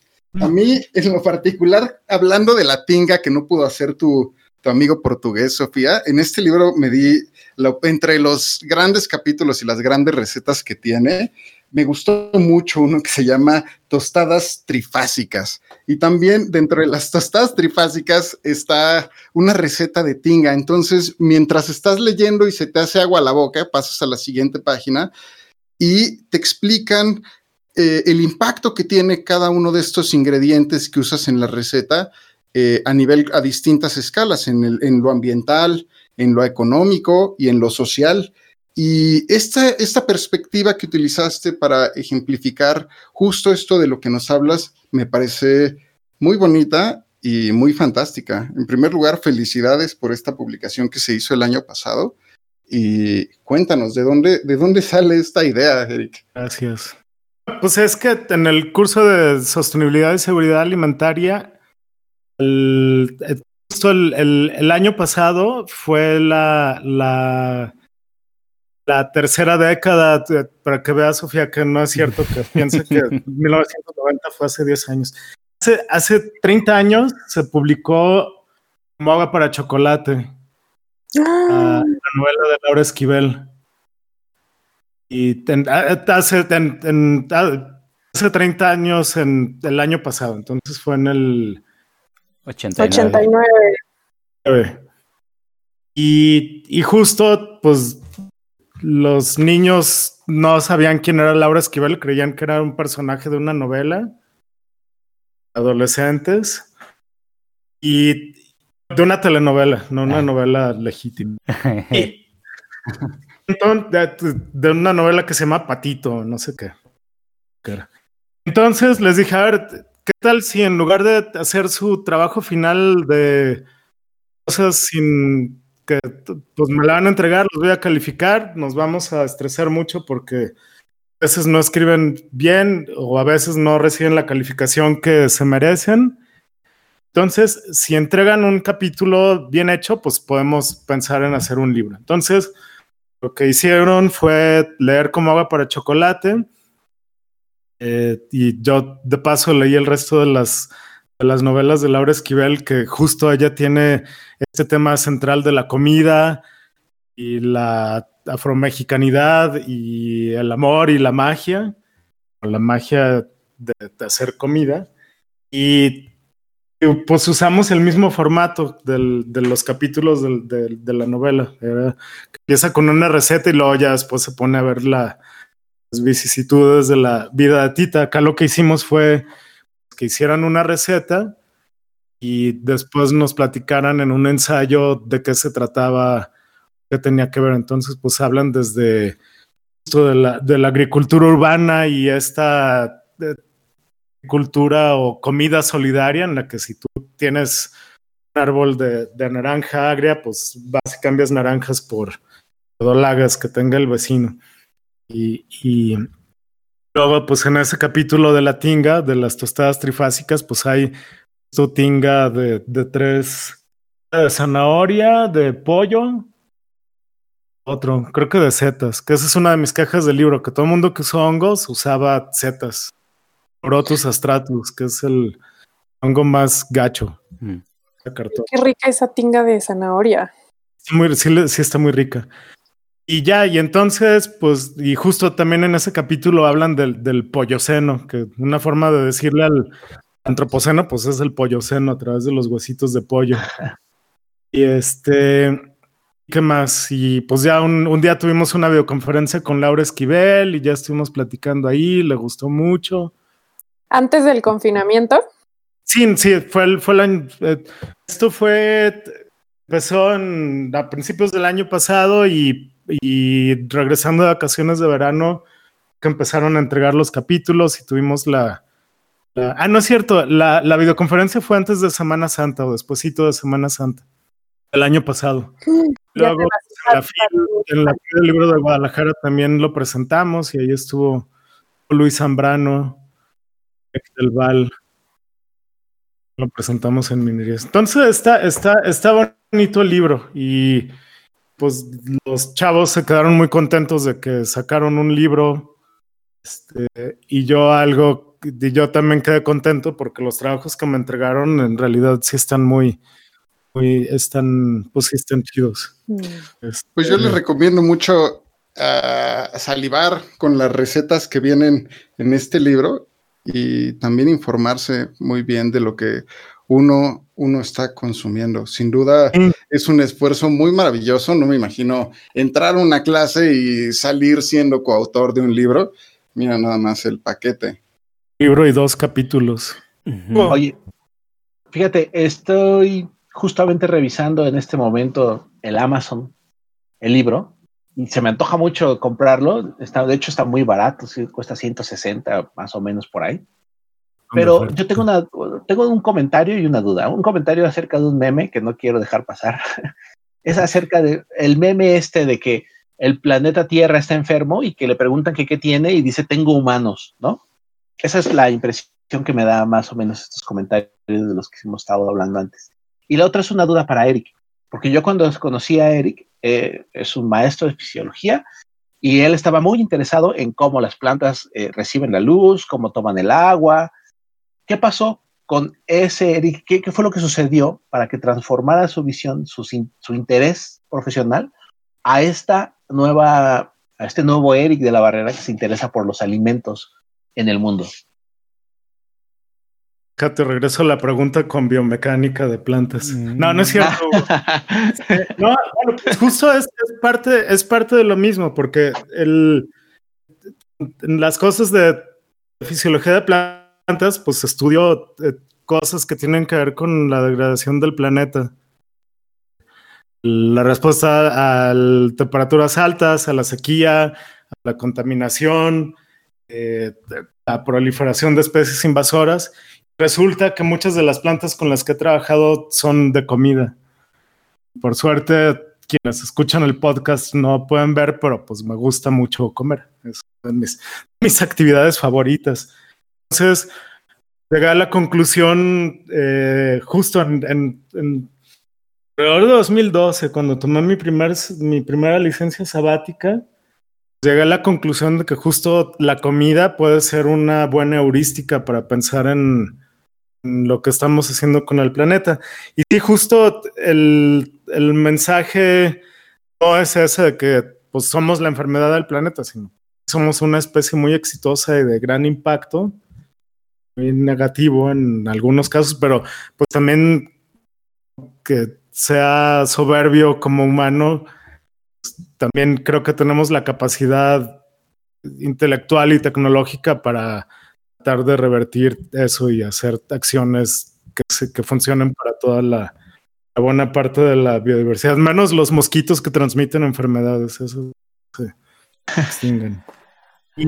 Y, y- y luego de- déjenme decir dos cosas más del articulito que parte del, del impacto planetario, después reflexionan sobre el impacto en la salud, donde la conclusión es que hay que comer menos carne, sobre todo los adultos, y no necesariamente vernos todos veganos, porque también hay situaciones en las que eso no es posible, y, y terminan haciendo una reflexión ética de si el sistema, ya hablamos ahorita de decisiones políticas cada vez que vas al súper o a la tienda o al mercado, también comer es un acto profundamente ético porque decides, pues, decides, este, eh, si vas a comer de animal, que ahora estamos también pensando más en su bienestar, también en la justicia y en la pobreza de quienes producen los alimentos, porque puedes decir, ah, bueno, pues de ahora, de ahora en adelante como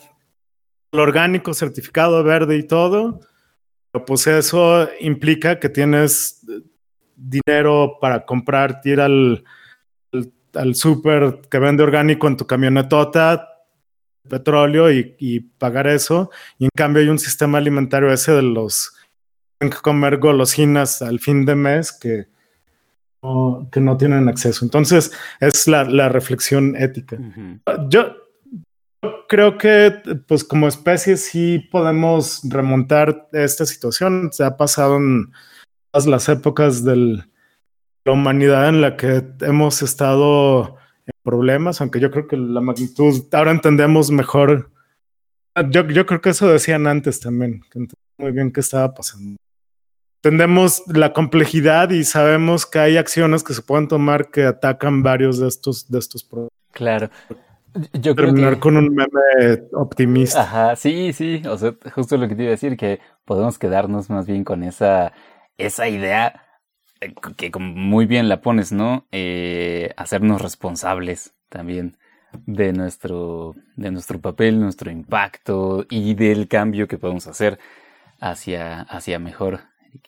Así que, eh, pues es un tema bien padre.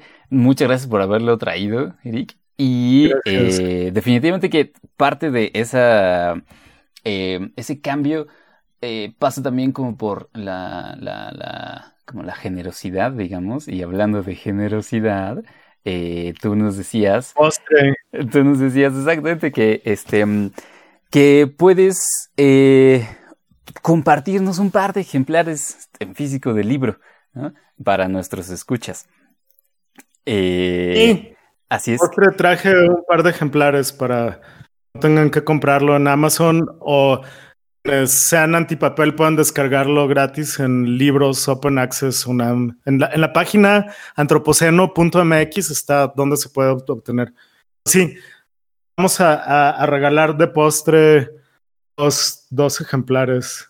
Exacto, exacto. Nos dices que eh, puede ser para personas que estén en México o en Estados Unidos. Sí, porque es donde me sale más barato el envío. Ajá, buenísimo. Entonces, eh, lo que vamos a hacer será lo siguiente, que las personas que quieran su ejemplar, que nos, eh, que nos contacten en Twitter, ¿no? a nuestra cuenta de arroba cienciacionales, y que nos respondan la siguiente pregunta. Eh, Eric ya estuvo aquí eh, antes en el podcast y también Hugo. Entonces la pregunta es, eh, ¿de qué temas hablaron cuando estuvieron en el podcast previamente? ¿no? Entonces ya respondiendo eso, en, eh, en Twitter este, les mandamos su ejemplar. Los primeros que escriban. Exactamente, muy bien. Buenísimo, y te agradecemos mucho por, por ese gesto para, para nuestros escuchas. Y bueno, con esto pues vamos cerrando este episodio que definitivamente dio mucho para platicar, este, pero nos deja pensando también mucho.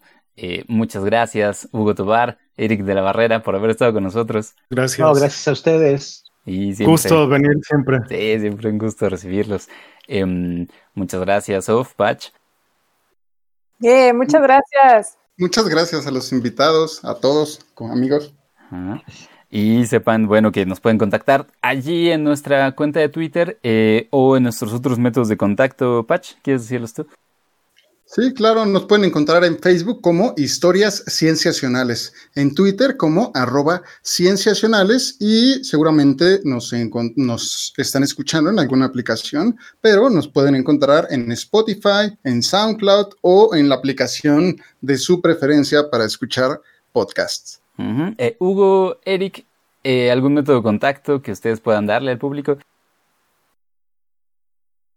Pues a mí me pueden encontrar en Twitter, es donde la única red social que tengo activa. Ajá. Y me pueden encontrar como Geek Biology, arroba Geek Biology, y, o eh, para temas de biología.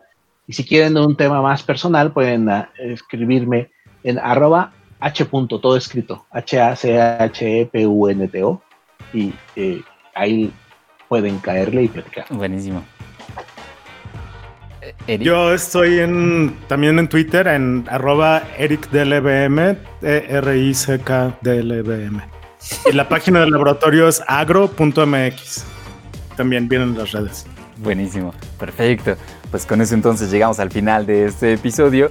Eh, les recordamos que a nosotros nos encanta eh, producir esto para ustedes y que una manera en que nos pueden ayudar si es que les ha gustado este episodio recomendándonos a algún amigo que sepan que le puede gustar o dándonos algún like, alguna estrella, escribiendo incluso alguna reseña en cualquiera de los medios en los que nos escuchan. Eso nos ayudaría enormemente.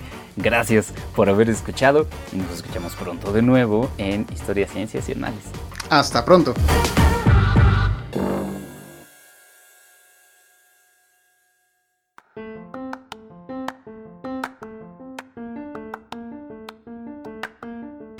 Y para todos los que ya conocen esta sección que dejamos al final, queremos agradecerle mucho a Eric y a Hugo porque se hayan quedado para responder las preguntas que pintan a veces un poquito de cuerpo entero a nuestros invitados. Entonces, Eric y Hugo, muchas gracias por quedarse. No, gracias a ti. Gracias. Gracias. Muy bien, bueno, voy a comenzar con la primera pregunta y probablemente podemos comenzar con Hugo respondiendo y luego Eric, pero ahí va para los dos. De la Vale. investigación que cada uno de ustedes hace, ¿cuál dirían que es el, el aspecto que más disfrutan? Mm, Pues mira, yo creo que yo tengo dos formas de disfrutar mi trabajo. Una forma de disfrutar es cuando, por ejemplo, programo. Esa es una actividad que requiere cierta destreza y concentración, pero es como una actividad entre más manual y esos son tiempos como de relajación que disfruto mucho. Y otra parte del momento, otro momento en el cual disfruto mucho es cuando escribo un- una discusión. Estoy describiendo y entonces tengo que encontrar los hilos que unen los temas que estoy trabajando en el, el aspecto de investigación que tengo. Ese es como, como un aspecto más de investigación y de profundización de mis temas. Entonces, es una parte que sí disfruto también mucho. Muy bien. ¿Y tú, Eric?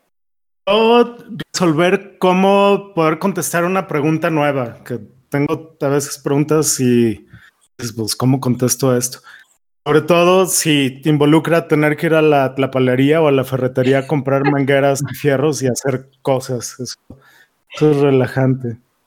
Que no estoy en el laboratorio tanto, tengo menos eso. Y otra cosa que disfruto mucho, me agota y siempre me quejo, es dar clases. Creo que es la parte más importante de lo que hago.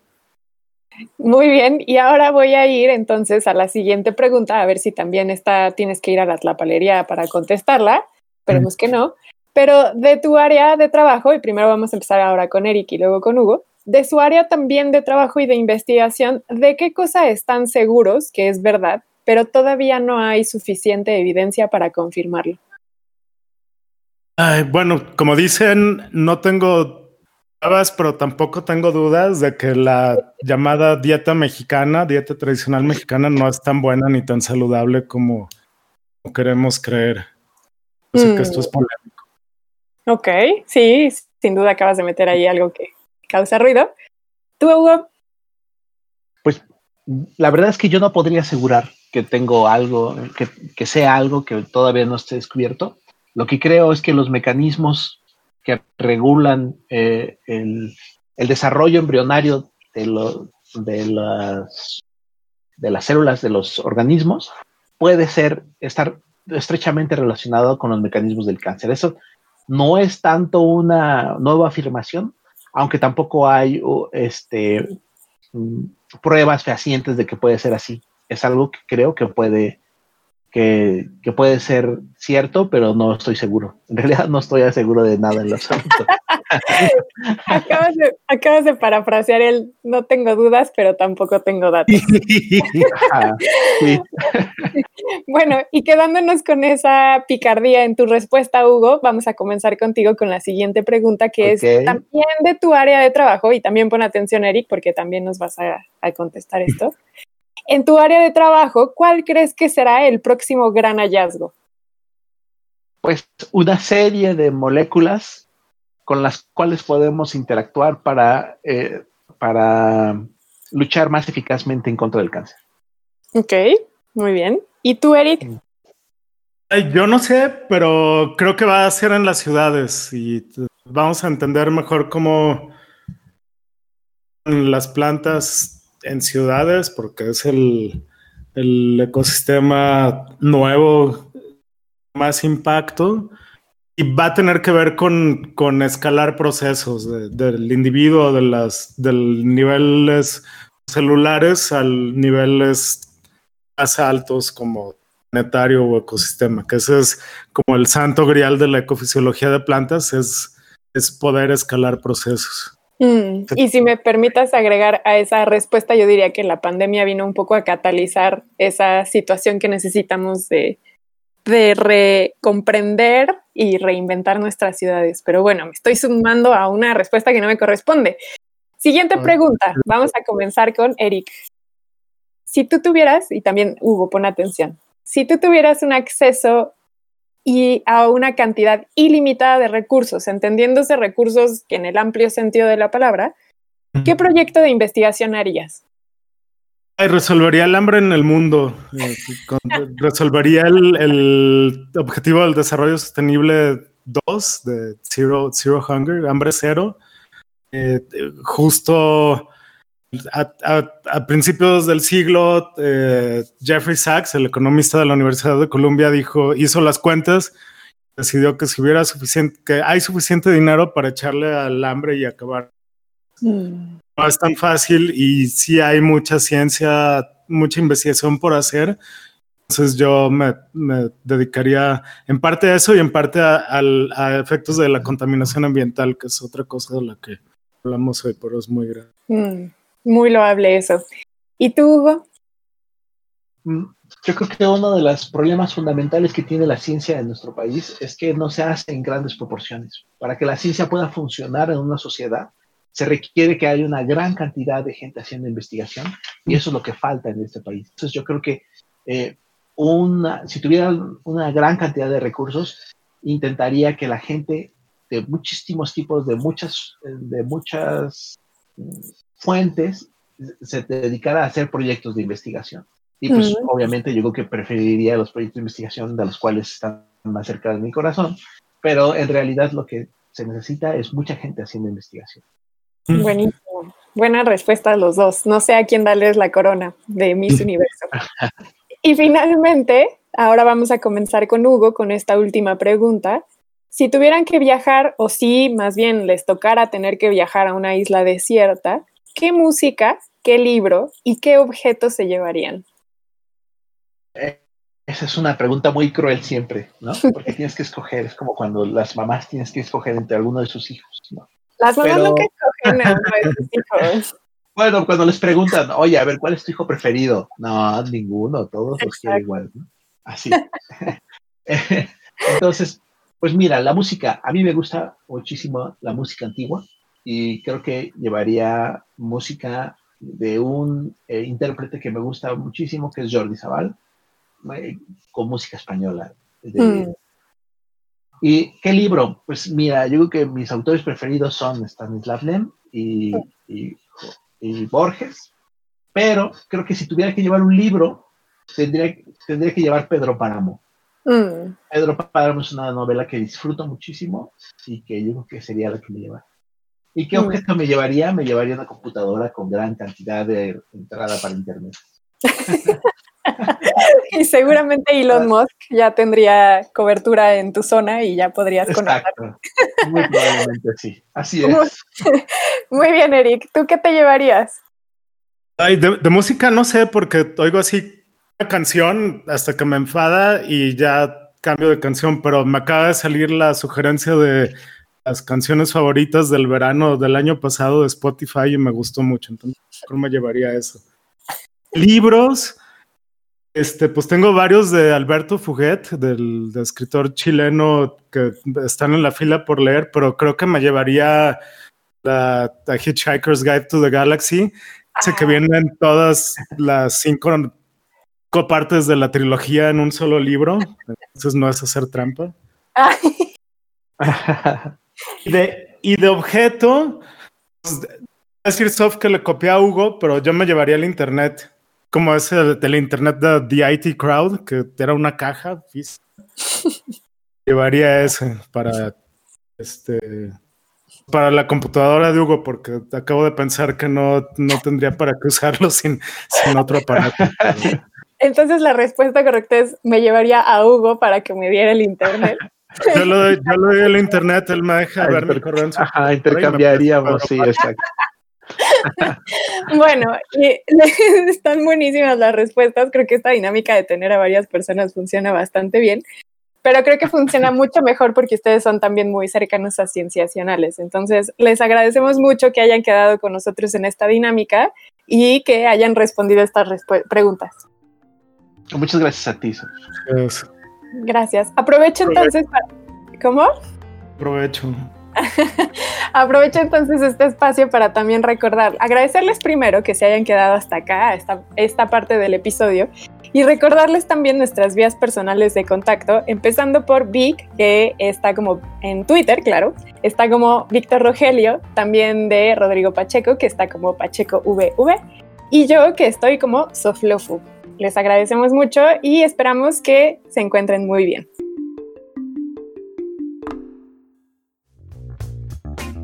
Esto fue Historias Cienciacionales, el podcast.